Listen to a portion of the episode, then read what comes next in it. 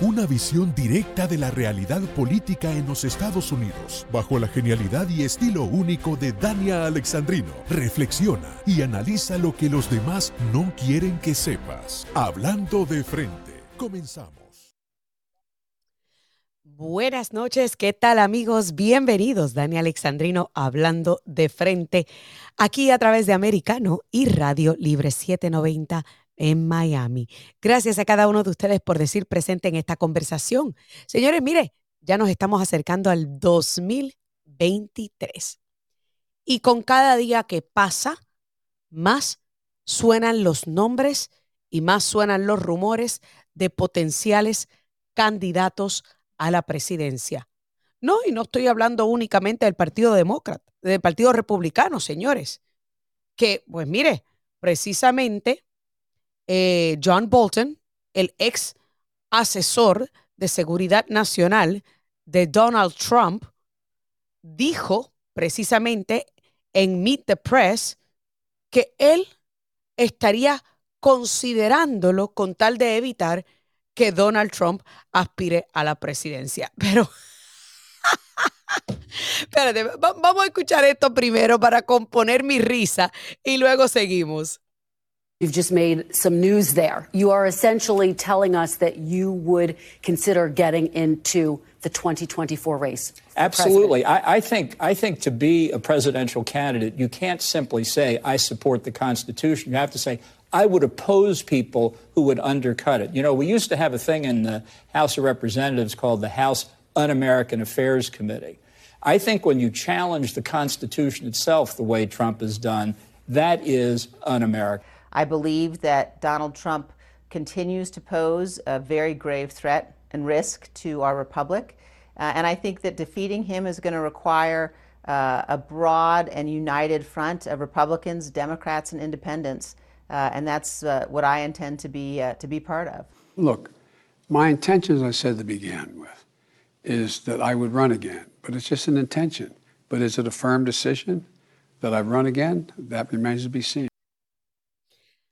Bueno, ahí ustedes escucharon a John Bolton, el ex secretario, eh, digo, ex secretario, no, él es ex asesor de seguridad nacional de Donald Trump hablando sobre la posibilidad de aspirar a la presidencia con tal de evitar que Donald Trump asuma la presidencia nuevamente. Y usted sabe que todo esto, que muchos de estos rhinos, republicanos en nombre solamente, como Liz Cheney, que fue la que habló después, eh, y muchísimos otros que podemos mencionar, eh, como Mitt Romney, XYZ, harían lo que sea por llevarle la contraria a Donald Trump, porque sencillamente detestan a Donald Trump. Dicho sea de paso, John Bolton me sonó mucho más joven ahí eh, y elegante, es un, es un, doncito. O sea, ese es otro que no debe estar aspirando a, nada más que a ir a retirarse y a jugar con sus nietos bingo y dominó en su casa. Pero sí, si usted lo ve, mire, aunque yo le digo al doctor Anthony Fauci, el doctor Chapatín, o el doctor Chapatín, usted sabe que era medio fraude, era un fraude, o sea, en realidad no, no, no curaba a nadie. Pues quien realmente se parece físicamente al doctor Chapatín es, John Bolton. Pero bueno. vamos, vamos a seguir, porque resulta que ya hay, mire, estaba mirando aquí los potenciales candidatos eh, que se han mencionado en, eh, como posibles candidatos tanto demócratas como republicanos, conté en el lado eh, Gracias, gracias. Mire, si ven, el productor es que me cuca, me acaba de mandar una foto por mensaje de texto del doctor Chapatín, igualito a John Bolton, igualito. Gio, me tienes que hacer una comparativa. igualito a John Bolton, los, lentes, el pelo blanco, la, la partidura del pelo de lado, igualito. Pero bueno, entonces, pues, pero Anthony Fauci, porque pues mire, es un fraude. Y el doctor Chapatín con esa bolsita que siempre llevaba en la mano, pretendía curar a todo el mundo y no curaba a nadie. Pero bueno, entonces, estaba contando, y ya para el Partido Demócrata se especula que hay unas cuantas personas, unas cuantas figuras políticas que se han nombrado y se han mencionado. Solamente entre políticos, yo conté 26 personas, 26 posibles candidatos. Algunos de ellos, pues, lo veo bien difícil, lo veo bien difícil. Mire, por ejemplo, tienen al presidente Joe Biden por ser el incumbente. Stacey Abrams, eh, candidata a la gobernación del estado de, de Georgia eh, en dos ocasiones, que fue una gran perdedora. Así que yo dudo, señores, porque esa sería repetir Beto O'Rourke 3.0 porque Beto O'Rourke ya lo han rechazado en tres ocasiones, igual que a Charlie Crist. A esta le falta la tercera para quedar líquida, igual que los otros dos. Así que yo realmente dudo mucho que Stacey Abrams, si en su propio estado no la quisieron, la vayan a querer a nivel nacional. Se ha mencionado Eric Adams, el alcalde de la ciudad de Nueva York. Ah, con el caos y el desastre que hay en New York City en estos momentos, también lo veo bien difícil. Eh, Michael Bennett senador de Colorado, eh, en realidad el tipo es casi sin, no es conocido, no es muy conocido. Ahí de los que más reconocidos son a nivel nacional, Cory Booker, que ya había aspirado en las primarias del 2020. Eh, Pete Buttigieg, secretario de Transportación de los Estados Unidos, que también había aspirado en el 2020. Imagínense usted este huevo pasado que están considerando nuevamente. Hillary Clinton. Pero señores, si esa ya huele a, pescado podrido, ¿por qué tratan de seguir reviviendo a esa mujer? Déjenla quedarse en el retiro, a buen vivir. Pero bueno, ahí está mencionada como posible candidata eh, para el 2024. Eh, Andrew Cuomo, el verdugo, eh, despreciado y desgraciado exgobernador del estado de Nueva York, la vicepresidenta Kamala Harris, ese es otro huevo sin sal. Jay Inslee, el gobernador de Washington, ese posiblemente, porque mire, usted sabe que a los demócratas les gustan esos radicales de izquierda. Eh, Joe Kennedy, ex representante de Massachusetts, eh, lo veo difícil porque hace, mucho tiempo que Joe Kennedy no está en el ojo público. Roe Khanna, congresista de California, pues a Roe es posible. Usted sabe cómo a los demócratas les encantan las minorías. Amy Klobuchar, quien también tuvo ya una aspiración en el 2020. A ver, ¿quién más? ¿Quién más? Michelle Luján Grisham, gobernadora de Nuevo México. Eh, Joe Manchin. Esto yo se lo había dicho a ustedes hace unas semanas atrás, que había la posibilidad de que Joe Manchin, este fuese ya su último, eh, su última ronda al bate como senador, porque estaba contemplando otro futuro político. Chris Murphy, senador de Connecticut. Phil Murphy, gobernador de New Jersey, Gavin Newsom, gobernador de California, aunque ya Gavin Newsom ha descartado eso por el momento. Escuchen esta otra, Alexandria Ocasio Cortés. Ahora, ahí yo tengo mis dudas porque yo creo que ella todavía no tiene la edad. Eh, yo creo que ella tiene, tengo que buscar bien, pero yo la última vez que verifiqué, creo que ella tenía apenas 30 años y para poder aspirar a la presidencia tiene que tener un mínimo de 35 años. Así que hay que ver qué va a pasar. Pero bueno, esos son algunos de los nombres más reconocidos dentro de, eh, la, de la 33 años. Gracias, Gio. O sea que de aquí al 2024 tendría la minoría, 35 años de edad. Eh, eso, es, eso creo yo. Pero bueno, pero al momento de radicar no va a tener los 35, así que hay que ver cómo es la ley y cuáles la, los pormenores de la ley en cuanto a ese tema de la edad. Ahora, en el Partido Republicano, han mencionado unos cuantos, y usted lo sabe. Y ya sabemos sobre la posibilidad y la intención de la bruja del 72, Liz Cheney, Ay, Dios mío, pero esta mujer todavía sigue dando bandazos. Ella no se da cuenta que el estado de Wyoming completo le votó en contra, la retiró a buen vivir, la mandó a freír espárrago. No, no, pero ahora, eh, esto, esto, mire, esto es lo que se llama ser un político narcisista.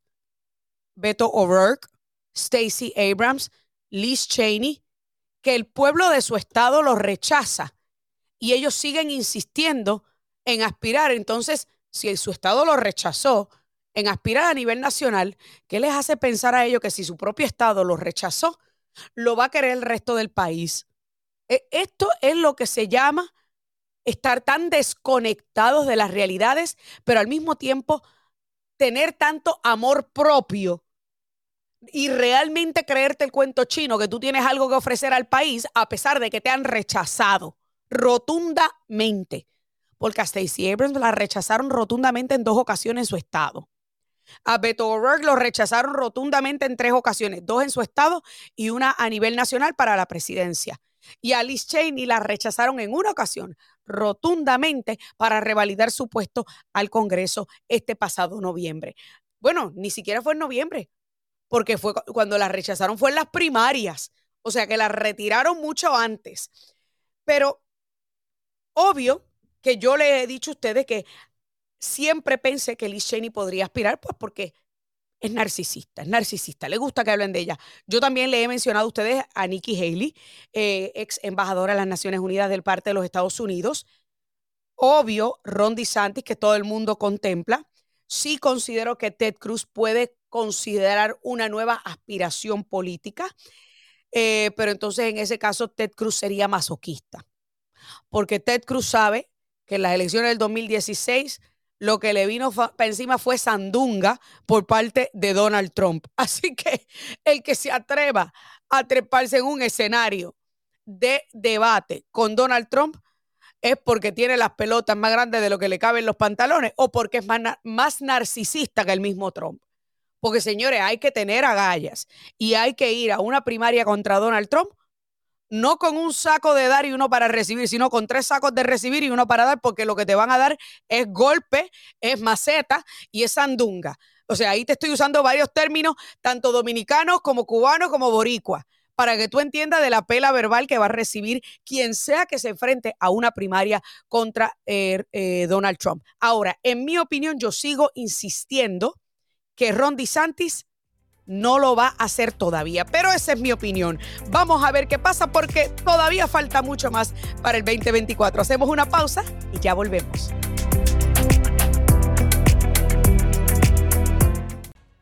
Amigos, continuamos aquí en Dani Alexandrino hablando de frente. Gracias a cada uno de ustedes por estar conectados aquí a través de Radio Libre 790 y Americano. Mire, antes de pasar con mi, invitado, estoy viendo y monitoreando Twitter la segunda instalación de revelaciones de Twitter. Acaba de ser publicada por Matt Taibbi, quien dicho sea de paso, ya ha recibido amenazas contra su vida y su familia. Pero de eso te hablo más adelante, más adelante. Mira, ya tengo aquí todo el hilo de las cosas que ha publicado, señores, porque mire, esto está más bueno que una película de eh, Patterson, de James Patterson, que usted sabe que el escritor de los libros James Patterson son películas de suspenso, eh, de intriga, de drama. Esto está más bueno que esas películas. Pero bueno, vamos entonces a continuar hablando con potenciales eh, sobre los potenciales candidatos presidenciales, porque a partir de enero, señores, ellos van a empezar a caer como moscas. Usted sabe que van a venir uno que otro candidato anunciando y radicando. Para hablar un poquito más acerca de esto, me acompaña el ex candidato congresional Frank Polo eh, y también comentarista conservador. Buenas noches, Frank. ¿Qué tal? ¿Cómo estás? Bienvenido. Muy buenas noches, ¿cómo estás tú y tu audiencia? Que les debo todo mi respeto a todos ustedes. Muchísimas gracias, Frank. Oye, vamos a hablar, vamos a empezar, porque yo me dio tiempo mencionar, obviamente, algunos de los potenciales candidatos demócratas, porque a estas alturas cualquiera es mejor que el pino, ¿verdad? E, e, eso es lo que me imagino yo que la mayoría de los demócratas está admitiendo tras puertas cerradas, porque ellos a la, hora de la verdad, ellos no quieren a Joe Biden, pero no lo quieren reconocer públicamente. Sin embargo, ya hay unas cuantas personas que han insinuado públicamente la posibilidad de aspirar a la presidencia con tal de que Donald Trump no gane. Entre estos, el ex asesor de seguridad nacional de Trump, John Bolton, y la ex, bueno, todavía es congresista hasta enero, la congresista Liz Cheney, eh, dijo, no dijo directamente que lo haría, pero pues que lo está considerando, y Nikki Haley, ex embajadora de las Naciones Unidas, dijo que después de los holidays, de la, de la temporada de Navidad, estará tomando una decisión de si aspirará o no a la presidencia. Además, se ha mencionado a Mike Pompeo, a Mike Pence, eh, otra vez una segunda vuelta de Ted Cruz, una segunda posible vuelta de Marco Rubio. ¿Qué tú piensas sobre todos estos nombres que se han estado tirando? Mira, eh, yo definitivamente pienso que sí, es muy probable que se vea un Ted Cruz que, que intente una vez más eh, tomar la presidencia de este país. y ¿Será masoquista? ¿Serán masoquistas? yo, yo creo que sí, yo creo que en ese ambiente sí se van a ver, sí se van a ver estas candidaturas que van a tratar de nuevo por, por la simple razón de que necesitan estar en la palestra pública un poco y, y, llevar su nombre afuera y llevar sus propuestas, porque no son, eh, eh, han quedado atrás, han quedado un poco rezagados, no han propuesto, no, no han hecho nada que sea relevante. Sin embargo, hay una, hay una figura que sí ha hecho algo muy, muy relevante, que es, De Santi, definitivamente. De Santi ha sido la figura que se ha, se ha alzado en la Florida, sobre todo, y a nivel nacional, porque ya hoy en día yo he hablado con muchas personas, muchos republicanos a nivel nacional, y ven a De Santi como un muy buen candidato. Sin embargo, yo pienso que De Santi va a ser el candidato inteligente, el que yo creo que no vaya a correr en este momento yo creo que él debe estar valorando en este momento su opción. En primer lugar, él no necesita poner su nombre en la palestra pública porque él sí ha hecho mucho, muy buen trabajo. Él ha tenido resultados increíbles a nivel nacional que se conocen a nivel nacional y no necesita este tipo de propaganda en este momento. Yo creo que De Santis, sobre todo si yo fuese él, eh, pensaría una, a una postulación futura es decir, unos cuatro años, unos cuatro años más adelante. Y yo creo, y disculpa que te interrumpa, disculpa que te interrumpa porque yo concuerdo contigo. Yo pienso, eh, si está siendo asesorado correctamente, yo pienso que él va a hacer ruido ahora, pero no va a postularse hasta el 2028 porque estaría postulándose mucho más seguro, habiendo completado un segundo término exitoso. Y si el término termina en el 2026, óyeme, ya en enero puede anunciar una candidatura el 2027, puede anunciar una candidatura presidencial y sería el primero en anunciarlo. Y todo el mundo estaría hablando de él porque acaba de culminar ocho años exitosos como gobernador. Al menos yo lo veo así. Correcto, esa, esa es la misma visión que tengo yo para él. Yo creo que en este momento él está en un camino muy, muy fructífero yo creo que él debe quedarse en ese en esa misma senda y, y no no desviarse. Ahora eh, hay algo definitivamente que no podemos dejar afuera y es la posibilidad de que él corra en la fórmula con el presidente Donald Trump. Eh, hay yo no creo que eso un poco de tirante no no creo que vaya a pasar pero pero cabe la posibilidad. Hay un poco de tirantez y yo creo que que él se debería quedar un poco al lado. No no creo que sería inteligente de su parte es decir, no, no estaría mal tampoco, pero no creo que sea el momento de él entrar en ese, en ese punto.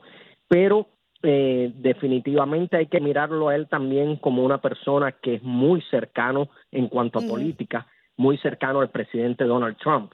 Y entonces cercano a actitud también. imagen, correcto, y entonces yo creo que Trump le haría un poco de sombra a él y él le haría un poco de sombra a Trump y no sería muy fructífero que estuviesen tan cerca. Fíjate, yo no le llamaría. Y, discúlpame, Frank, yo no le llamaría sombra. Yo me parece que ahí habría un clash de egos, un embate de egos. O sea, ahí ninguno de los dos. Por eso es que yo no, yo no veo una dupleta Donald Trump de Santis, porque los dos son narcisistas, los dos son muy fuertes, los dos tienen carácter fuerte, los dos tienen estilo muy similar de gobernar. Yo no estoy diciendo que sea malo, simplemente estoy diciendo que estarían constantemente chocando. Así que yo no veo, yo no veo una dupleta Donald Trump DeSantis. yo creo que quien, quien sería un vicepresidente para Donald Trump tiene que ser alguien igual de aburrido, igual de bobolón que lo que fue Mike Pence, igual de, lo, de bobolón que fue Joe Biden. Porque recordemos que Joe Biden era la sombra de Barack Hussein Obama, en todo el sentido de la palabra. Correcto, correcto. Correcto, y a eso me refiero de que le va a hacer sombra uno al otro porque tienen sus personalidades tan parecidas que, que van, a, van a estar chocando, van a estar interponiéndose uno encima del otro. Y entonces yo, yo definitivamente eh, veo al candidato, al candidato que va a ser el candidato de la, a la presidencia es Donald Trump, de eso no hay duda. la, la, prensa ya, por supuesto, está tratando de destruir su, su, su postulación desde ahora y sacando encuestas que son completamente falsas, encuestas que tú cuando miras los números te das cuenta que hablan de, de un 50% está de acuerdo con Donald Trump y otro 20% que, que no está de acuerdo, pero deja un 30% que ni hablan de él. Están haciendo muchas cosas para tratar de, de hacerle al electorado, al electorado, perdón, pensar de que Donald Trump no sería un buen candidato, pero definitivamente sigue siendo un candidato muy fuerte y sigue siendo un candidato muy respetado. Yo he tenido la oportunidad de hablar con personas de otros estados republicanos que me, eh, me han dicho, bueno, yo, yo miraría mejor a, a DeSantis y cuando le hago este tipo de explicación y, le, y lo, lo pongo un poco a razonar, me dicen, bueno, tienes razón. Yo creo que, que no es el momento de él, aunque aunque y es algo que todos los republicanos yo creo que están casi de acuerdo en, en cuanto a eso, aunque muchos republicanos les gustaría más que Trump fuese un poco más callado, que, que no hiciera las cosas que hace, pero en la vida real, si, si deja de hacer lo que hace, deja de ser Donald Trump. Entonces yo creo que eso nunca lo vamos a ver, no vamos a ver un Trump que se va a limitar a, en los twitters, que en sus tweets, no, no vamos a ver un Trump que se va a cobardar ante nada. Yo creo que tenemos un presidente, un expresidente y futuro presidente muy fuerte y, y que ha aprendido, al pasar de los años, ha aprendido a convertir su, lo que le podrían llamar muchos derrotas, como los ataques que ha, que en los cuales él se ha, se ha visto envuelto, eh, ha, aprendido a convertir esto en victoria. Y, y ahí es donde, donde, donde yo creo que va a salir victorioso y vamos a tener otra presidencia de Trump muy definitivamente muy eh, es muy seguro que va a ser así. Pero, pero, por ejemplo, en el día de hoy, aparente y alegadamente, la organización Trump allá en Nueva York eh, fue encontrada eh, culpable de algún tipo de problemas de, los de los taxes. O sea, ¿tú crees que esto va a afectar a Trump? Porque, claro, obviamente no está Trump como tal mencionado, sino la organización como tal. Sí, la organización, mira, recuerda que, que para eso se crean las organizaciones, para no tener, no tener responsabilidad jurídica muchas veces. Y entonces la organización sí puede ser que en algún momento se vea, no, no he visto lo que salió, no he visto eh, en qué se basaron para hacer esa determinación. Muchas veces hay, hay que recordar algo, y yo, yo lo hablo mucho desde Tengo un minuto, tengo un minuto. sí, desde mi primera campaña que entré en la, en la política, yo siempre he sido un, un, un muy combativo en cuanto a lo que es la corrupción. Siempre he estado en contra de la corrupción y en las cortes hay corrupción y es una de las cosas que yo más toco y más hablo siempre de ella. Y, es posible que sea esto un resultado de la corrupción. Por eso hay que ver todos los dockets y todo lo que salió en ese caso para entender realmente si se hizo una decisión justa o no en cuanto a la organización, pero la organización vamos a recordar que siempre está protegida de, es decir, protege a sus dueños y nadie sabe exactamente quién pudo haber hecho qué dentro de la organización. Claro. Bueno, hay que, hay que estar pendiente a ver qué va a pasar con todo de estas demandas y todo lo que han tratado de hacer en contra de Donald Trump y no se le ha podido probar, probar nada y estar pendiente a las candidaturas presidenciales. Gracias, Frank Polo, por estar con nosotros. Tenemos que hacer otra pausa, señores. No se muevan porque vamos a continuar hablando sobre Twitter y mire, ¿qué está pasando en Georgia? Ya volvemos.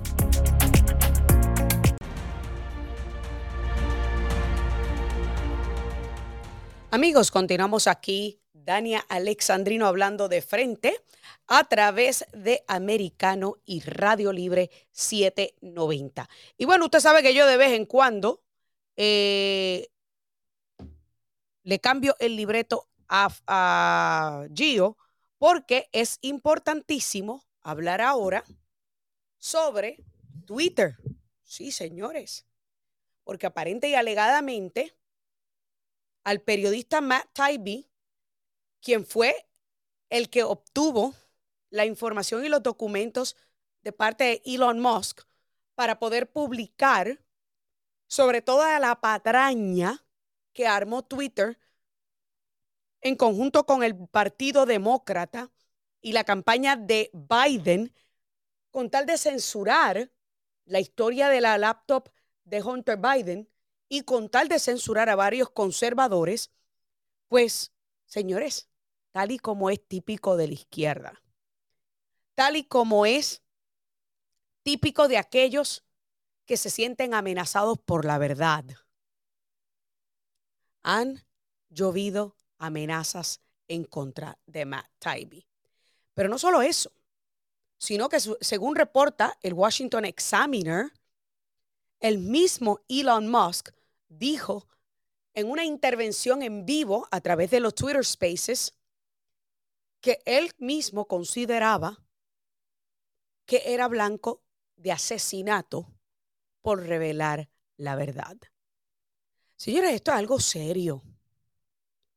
Esto, mire, yo les dije a ustedes en el segmento anterior que todo lo que se ha ido publicando está mejor que una, que una novela o un libro o una película de James Patterson.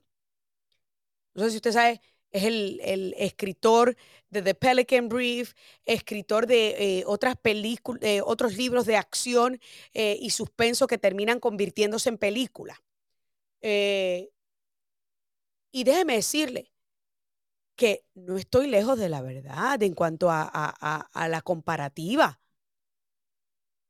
Esto que está ocurriendo en el país es inverosímil es increíble, es realmente preocupante y cada ciudadano americano que me escucha, que ama la libertad, que ama las expresiones, que ama la, libre expresión, debe estar preocupado por estas supuestas amenazas. Pues Matt Taibbi hoy publicó más información que de hecho tiene que ver con el sub fiscal general o abogado general de Twitter, quien también era abogado general del FBI, Jim Baker, quien fue despedido.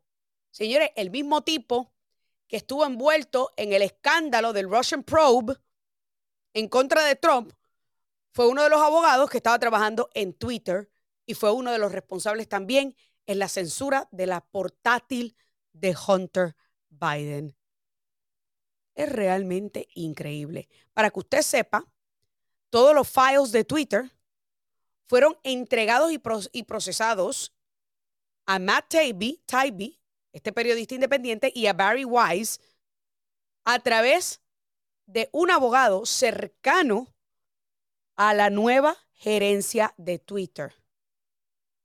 Pero después que le entregaron la primera serie de documentos, las cosas parece que se complicaron se complicaron y básicamente tanto Barry Weiss, una periodista independiente también, al igual que Matt Taibbi, básicamente enfrentaron problemas y obstáculos de nuevas búsquedas, de nuevas búsquedas, y básicamente llegaban a la misma respuesta, a Jim Baker. Vamos a escuchar qué, qué tiene que decir Joey nuestro oyente sobre este tema, porque yo sé que él está al tanto. Incluso Joey participó en vivo de esta conversación con Twitter, porque él me envió el, enlace, pero ya yo, yo estaba ocupada en ese momento y no pude conectarme. Joey, buenas noches. Sí, gracias, Dania. Esto es inaudito. Ajá. Esto es, inaudito. Esto es inaudito. Eh, James Baker, un General Counsel del FBI, que está involucrado en escándalos de mentira y de extorsión y de todo eso, también lo era de Twitter. Señores, esto es serio, esto no es a lo loco. Estamos hablando de, estamos hablando de un engranaje institucional de Twitter con el FBI, las reuniones semanales las reuniones semanales, este, eh, eh, los, todo este, este segundo batch que Wise es, eh, va a estar soltando, este, mm. va a indicar muchas cosas que este señor Baker, James Baker, este, quiso ocultar y bloquear cuando se le fue solicitado. Claro. O sea, este señor desde adentro, ya con Elon Musk adentro, este señor comenzó a bloquear y a decir qué cosas puede decirse, qué cosas no se pueden decir, dar orientación. Y el team y el team de periodistas, estas dos, estos dos periodistas, pues hacen la pregunta llaman y hacen la pregunta que quién es que tiene los documentos parados, dilatados, porque fue un fin de semana bien arduo para ellos para poder pasar esta información a través de abogados para luego soltarla. Claro, porque ellos problema legal. Correcto, ellos tienen que, que eh, abogados confirmar esta información, correcto. Exacto, entonces cuando se dan cuenta, ¿cuál es el nombre de la persona del del, del que me está deteniendo esto? Dice James. Dice, oh, okay, but what is his last name? ¿Cuál es su, su apellido? James Baker. they dropped, eh, se le, se le cayó la, la, la, la quijada. La quijada se le, se, le, se le tumbó la quijada. What? ¿Quién? Yeah, James Baker. Inmediatamente Elon Musk, inmediatamente Elon, se le notificó a Elon Musk y Elon Musk, porque acuérdate que estos son consultores. Claro. Esto no es que, recursos humanos, que, que no, no, estos son consultores. General Counsel es un consultor, el cual se le paga por trabajo o se le paga una, una, una iguala, pero no son empleados directos. Más bien, Elon Musk lo que hace es inmediatamente es que lo vota. Hoy, día martes, lo votó. Entonces, entonces lo votó porque estaba bloqueando todo. Entonces, toda la información, exacto, toda la información que este señor Baker tenía, pues entonces ya se le hace el release. Eh, eh, eh a mí, legalmente, eh, James Baker tiene que entregar esta información. Pues entregó la información y ya entonces ellos están curando la información de este segundo batch. Es una vergüenza. disculpa que te interrumpa, Joey, pero de hecho vamos a mencionarle a nuestros amigos que quien va a publicar el segundo batch, la segunda instalación de documentos y va a ser la segunda instalación de revelaciones serán Barry Wise, la otra reportera independiente seleccionada por Elon Musk para recibir estos documentos. O sea, no va a ser Matt Taibbi, será Barry Wise. Así que eh, aquellos que quieran estar pendientes a la cuenta de Barry, se escribe B-A-R-I y el apellido W-E ISS, Barry Wise. Así como todo corrido, usted la busca en Twitter y muy pronto estamos pendientes porque muy pronto comenzará ella a publicar eh, esta información. Adelante, Joey. Algo muy importante es de que este señor eh, James Baker eh, puede ser... Tengo dos minutos. Puede ser indultado porque esta persona estuvo supuestamente ilegalmente tratando de quitar información del FBI dentro de estos files. Eso es así. Eso es así. Esto, esto pique y se extiende. No, es realmente increíble. Los escándalos que hemos estado viendo eh, en estos últimos dos años, desatarse y lo que hemos de lo que nos hemos enterado en estos últimos días, yo digo, Joey, que esto parece sacado de una novela de acción y suspenso de James Patterson, que algunas se convierten en películas, como Pelican Brief. O sea, la intriga, el suspenso, eh, la trama, las interacciones la planificación adrede por políticos corruptos. Esto es realmente, óyeme, Hollywood no lo pudo haber escrito mejor todo lo que hemos estado viendo ocurrir en las últimas, en los últimos días. Como lo dijo, como lo dijo el presidente Trump el día de su inauguración. Eh, Tengo un minuto, eh, adelante. El, el, el, problema está de que toda esta denuncia de collusion, el presidente Trump lo había dicho y lo había descubierto. Lo que pasa es que él no podía decirlo porque necesitaba un proceso legal, el cual siempre fue bloqueado por Bill Barr. Y ahí es que venimos con los Rhinos y ahí es que venimos con el establecimiento del Partido Republicano que hoy, eh, no sé si viste el video, donde este, le negaron el shake hand, el darle la mano a estos dos eh, eh rhinos en, en, la entrega de unas medallas, unas medallas de honor a los de enero 6. A los, policías, a los policías de, Capitolio. Ay, bendito. Pero bueno, me tengo que ir, Joey. Gracias por tu participación. Siempre es bueno escucharte. Amigos, hacemos una pausa y ya regresamos con más. Aquí, mire, ¿qué está pasando en Georgia? Y por supuesto, ¿qué dijo Biden sobre la frontera azul? No se mueva, que ya volvemos. Estamos de vuelta y seguimos hablando de frente por americano.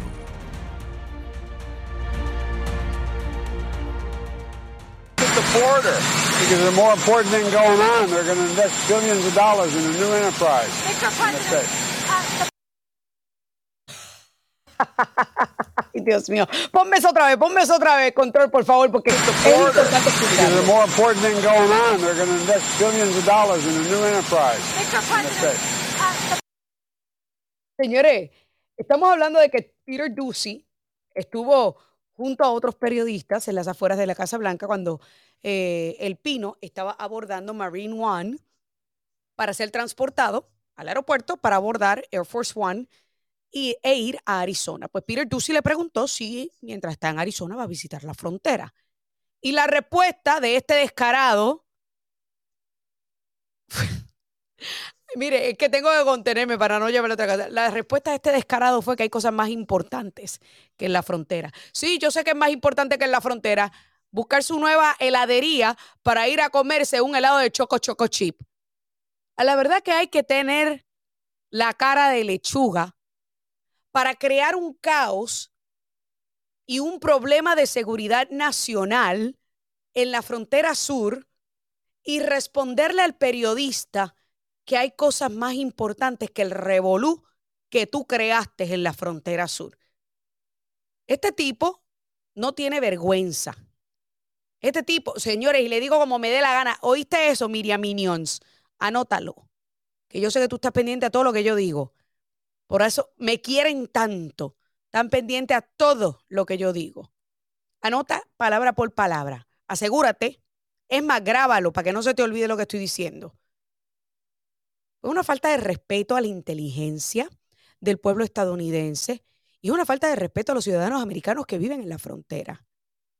Que este descarado que tenemos por presidente le diga que el lío que él causó en la frontera sur no es importante y que hay cosas más importantes que atender que visitar la frontera.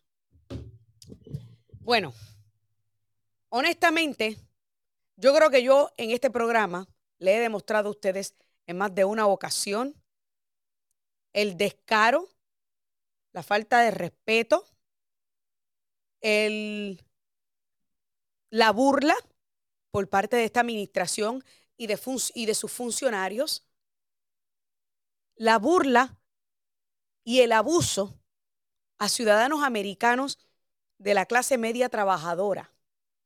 Sí, abuso. Porque cuando te están subiendo la gasolina, cuando están tomando decisiones que provocan que tu costo de vida aumente, cuando están subiendo los intereses, es un abuso.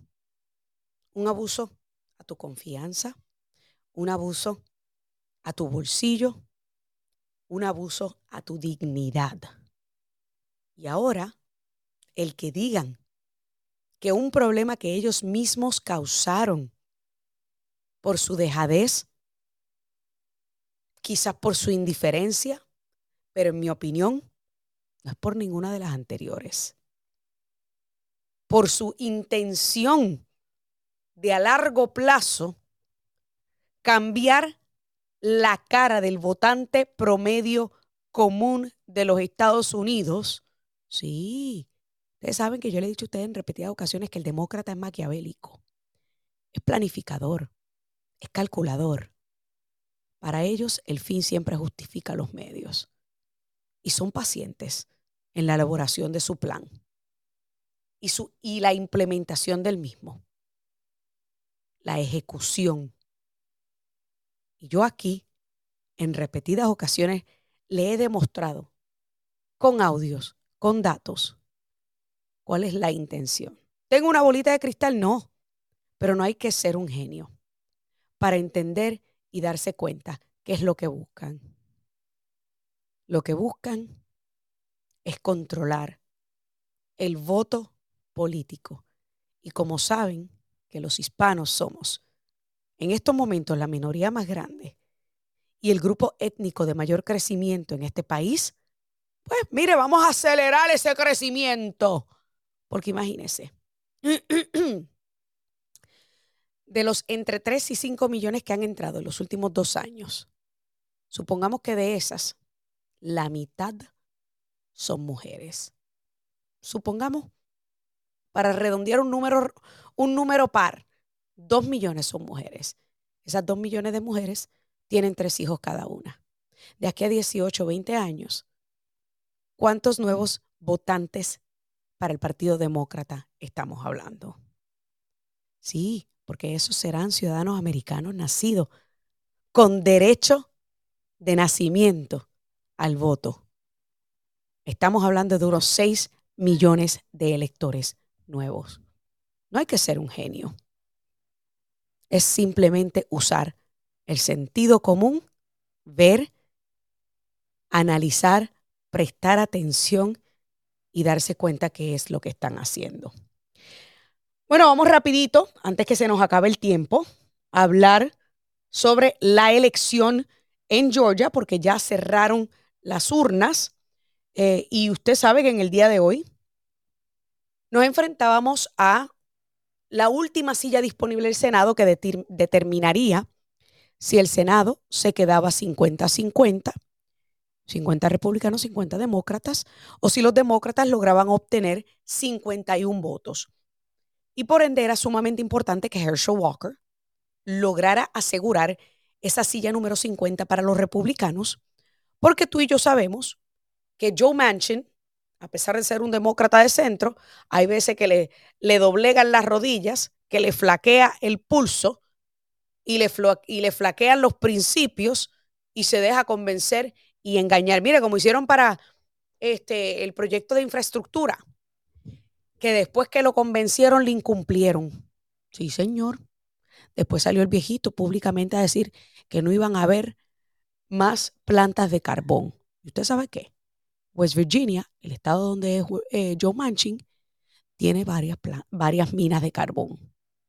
Así que se burló del viejito, se, eh, se burló el viejito de Manchin, se aprovechó de su bondad y después que le dio el voto al proyecto de ley, Mire, como siempre hacen los demócratas, lo usaron como balón político.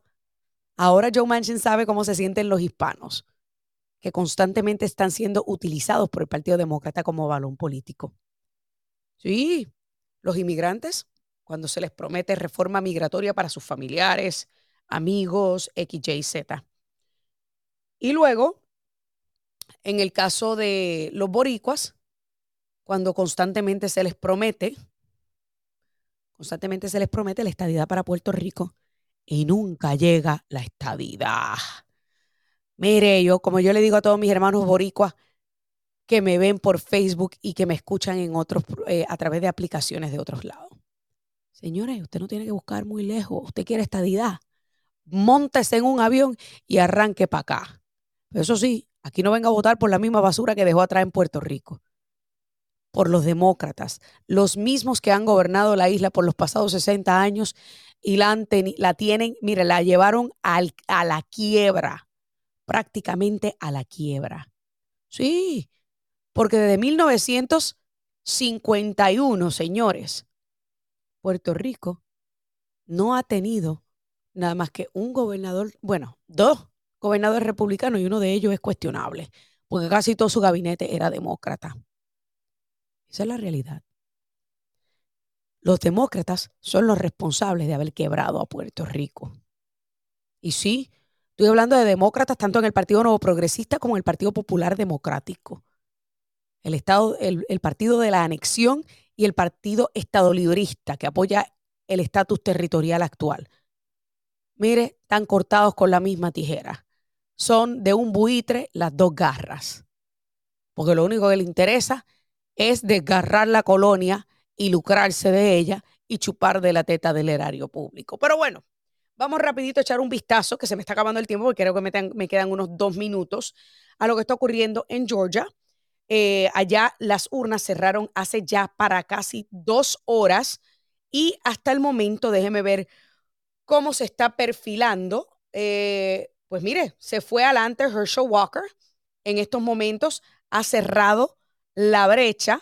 Eh, obvio, faltan algunas metrópolis por terminar de contar, algunas áreas que aparentan estar tornándose más azul. Eh, está 51% Walker a 48.9% Warnock. Eh, y esto está prácticamente todavía están contabilizando. Así que hay que ver qué va a pasar cuando entren finalmente todas esas metrópolis, porque es donde está prácticamente la densidad poblacional y donde suelen ganar los demócratas. Como por ejemplo, creo que Cobb County, el condado Cobb, que es donde está Atlanta. Eh, hay que ver cuando se termine de contabilizar todo el condado Cobb, eh, cómo va a quedar todo eso. Así que estamos pendientes a ver qué va a pasar y si finalmente el Senado se queda en 50-50. Se me acabó el tiempo en esta edición de Dani Alexandrino hablando de frente. Gracias a cada uno de ustedes por siempre decir presente. Que Dios me los bendiga. Y hasta la próxima. Concluimos esta edición. This podcast is a part of the C Suite Radio Network. For more top business podcasts, visit c-suiteradio.com.